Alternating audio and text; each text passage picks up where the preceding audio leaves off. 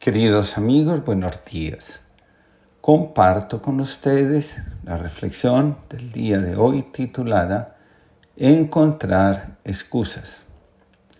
En el Evangelio hay dos pasajes que tienen algo que suscita una enorme curiosidad cuando se trata de hablar de la invitación a conservar la vida, siendo nosotros mismos, y a arriesgarnos a perder la vida construida a partir de la máscara, de las expectativas ajenas y del compromiso con la fuerza que nos promete bienestar si nos dedicamos a ser a alguien en la vida según los criterios del mundo, como llama el Evangelio al afán de prestigio, poder y buena imagen. Los pasajes a los que hago referencia son la samaritana en el Evangelio de Juan y el doctor de la ley en el Evangelio de Lucas. La samaritana desea encontrar una razón para vivir que calme esa insatisfacción que amenaza con consumir el alma. El doctor de la ley, por su parte, quiere saber qué tiene que hacer para cumplir el mandamiento de amar a Dios y al prójimo. En ambos pasajes del Evangelio, los protagonistas quieren desviar la atención de lo fundamental hacia cuestiones que aun siendo muy importantes, poco aportan a la solución de su pregunta existencial. La samaritana intenta llevar la atención a una discusión sobre el lugar de culto. La mujer contestó, Señor, veo que eres profeta.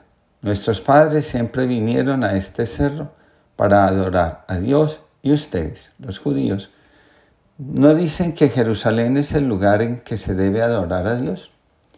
Jesús le dijo, Créeme, mujer, llega la hora en que ustedes adorarán al Padre, pero ya no será en este cerro o en Jerusalén. Ustedes, los samaritanos, adoran lo que no conocen, mientras que nosotros, los judíos, adoramos lo que conocemos, porque la salvación viene de los judíos. Pero llega la hora, y ya estamos en ella, en que los verdaderos adoradores adorarán al Padre en espíritu y en verdad. El doctor de la ley se acerca a Jesús y le pregunta, Maestro, ¿qué tengo que hacer para heredar la vida eterna? En su corazón tiene la intención de poner a prueba a Jesús. Jesús conoce lo que cada uno lleva en el corazón. Por eso le dice al doctor de la ley, ¿qué está escrito en la ley? ¿Qué lees en ella? Nos cuenta, no, nos cuenta el texto. Él le respondió amarás al Señor tu Dios con todo tu corazón, con toda tu alma, con todas tus fuerzas y con todo tu espíritu, y a tu prójimo como a ti mismo. Ha respondido correctamente, le dijo Jesús. Obra así y alcanzarás la vida. Pero el doctor de la ley, para justificar su intervención, le hizo esta pregunta. ¿Y quién es mi prójimo? Así sucede con muchas personas que guardan en su corazón una insatisfacción profunda o la necesidad de hacer algo que, que le dé sentido a su vida. Uno diferente al que hasta ahora han considerado como lo más valioso e importante.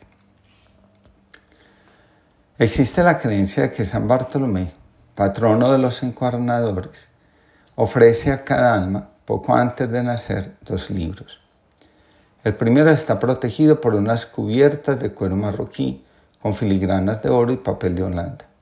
El otro se presenta en piel de cabra sin siquiera curtir, tampoco un solo grabado. Tras haber elegido uno, el alma se encarna en el mundo de los vivos, donde al fin podrá abrirlo. Quienes eligieron el tomo de hermoso aspecto descubrirán que ya existe un texto en su interior, una novela donde se revela todos los pasos que se darán en esta vida, un inventario de acciones que deberá de seguirse al pie de la letra hasta el fin de nuestros días. Cuando la muerte venga a visitarnos, la encuadernación del libro estará deteriorada de tanto uso. Las páginas se habrán soltado y las letras apenas serán visibles. Quienes optaron por el segundo volumen encontrarán un sinfín de páginas en blanco que deberán de ir rellenando con las decisiones que tomen libremente, eligiendo en cada momento hacia dónde encaminar sus existencias, haciéndose desde el primer instante dueños de sus propias vidas. A medida que las páginas vayan siendo escritas, el libro irá adquiriendo, casi por arte de magia, un aspecto más lustroso. Las cubiertas parecerán haber sido encuadernadas en los mejores talleres del mundo y las filigranas despertarán la admiración de los grandes grabadores de la historia. Al final, cuando el cuerpo suelte su último aliento, el tomo será tan hermoso y contendrá tales proezas que pasará a formar parte de la gran biblioteca del conocimiento humano. En ambos casos, la samaritana y el doctor de la ley, el asunto no es de claridad teórica, sino de atreverse a vivir. A diario encuentro personas que creen tener respuestas para todas las circunstancias de la vida. Lo curioso es que estas personas están muy poco dispuestas a preguntarse qué llena su vida de sentido, dónde está la fuente verdadera de su satisfacción o qué las sostiene y orienta en los momentos difíciles de la vida. Muchos creen que la vida consiste en seguir una teoría y olvidan que lo más importante es escuchar, obedecer y configurar la vida según la voz interior que nos habita. En el cuento El árbol, que no sabía quién era, una voz que es una vez que escuchó su interior y descubrió que era un ciprés, se dedicó a crecer según su identidad.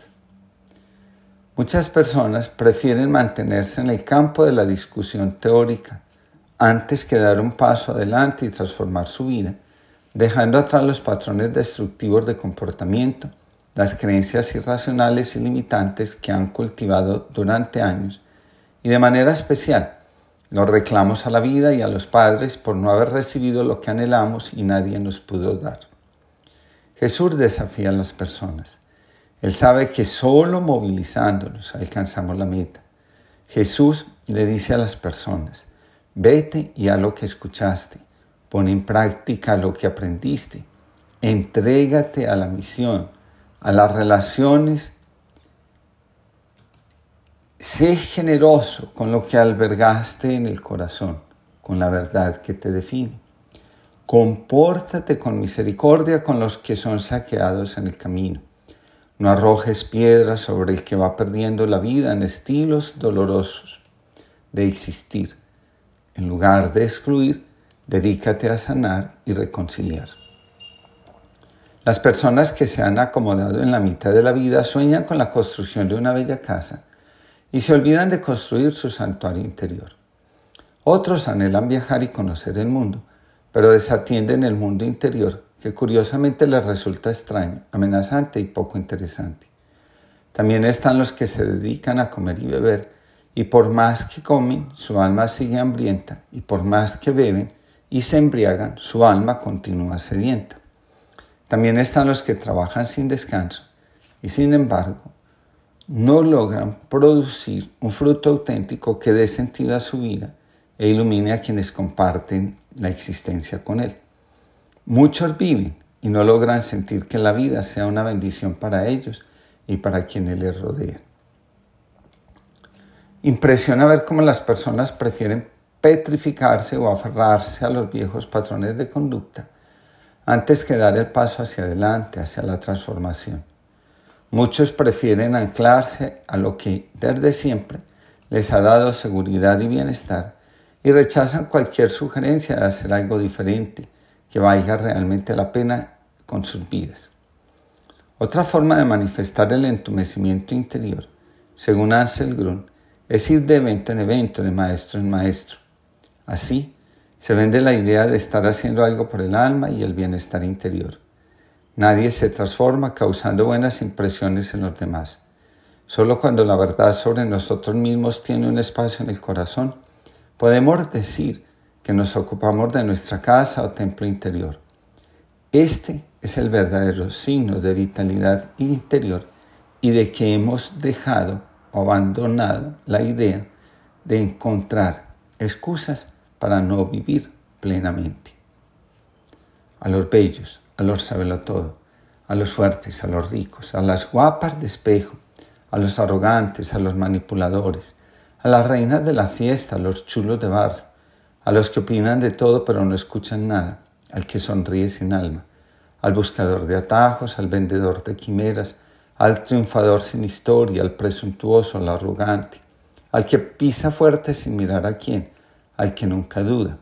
Hay que recordarles que también lloran, aman y se equivocan a ratos, que no es el fulgor fugaz lo que nos hace personas, sino la desnudez frágil, y que es en la normalidad compartida donde nos podemos encontrar como hermanos.